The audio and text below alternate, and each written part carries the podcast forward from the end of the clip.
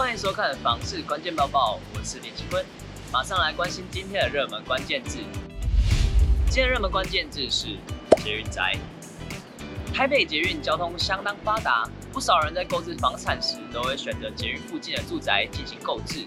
那么捷运宅的定义究竟是如何呢？多数人认为捷运宅的定义走路十分钟就是极限了，而房市专家史卫则说明，捷运附近五百公尺内的住宅皆通称为捷运宅。捷运宅又可分为一般捷运宅与捷运共构宅。共构宅是指住宅大楼与捷运设施的结构相连接，如车站出入口、大停层、转乘设施及机场用地等，也就是捷运就在住宅大楼正下方或中间楼层。业者销售时常会强调到站即到家。此外指出，捷运共在地底下或低楼层有捷运通过，虽然强调结构安全，不过捷运行驶时还是有震动感。加上捷运穿过地下，无法新建停车位，开车族必须另找车位。而专家还指出，买一般捷运宅千万不可买在这个位置上，否则可是会相当头痛的哦。位在捷运站旁的捷运宅，虽然走到捷运站非常近，不过捷运地拍的住宅不但有车辆噪音，捷运站的人潮、广播声、车厢进站声等都相当恼人。建议可购买捷运站旁第二三排住宅，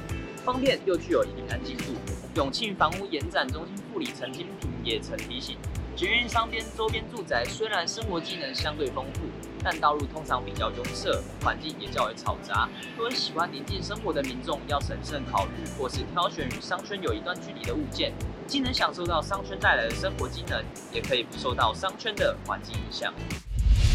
接着，我们来看到今天的精选新闻。全台首座足球园区即将开工了，而地点位在台中。台中市府向中央争取工程经费五亿元，并投入总预算十四亿五千一百九十五万元，打造全台首座足球园区。在建设局努力邀标下，顺利于十一月十一号评选出优质工程团队，足球园区即将动工，预计于一百一十四年底完工。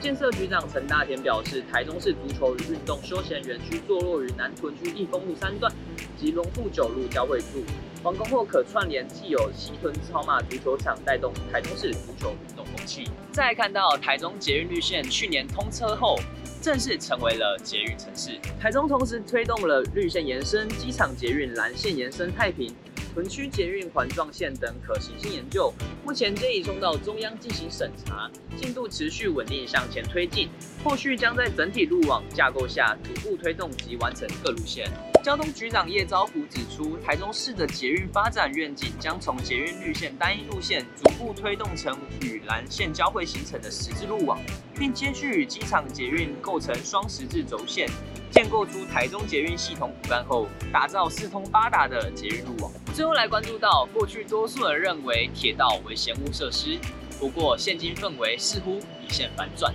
根据房仲业者统计实价登录发现，六都之中有不少铁道宅年涨幅超过一成。永庆房屋延展中心副理陈金平表示，原本铁道两侧商圈、生活圈受切割而，各自发展。不过就在台铁地下化、高架化等铁道立体化建设后，让都市缝合效应发酵，不仅居住氛围瞬间翻转，车站周边都市景观、交通机能也向上提升。因此，车站周边交易量增，房价也获支撑。民众可依据自身需求条件进行评估，早日购置属于自己的房子。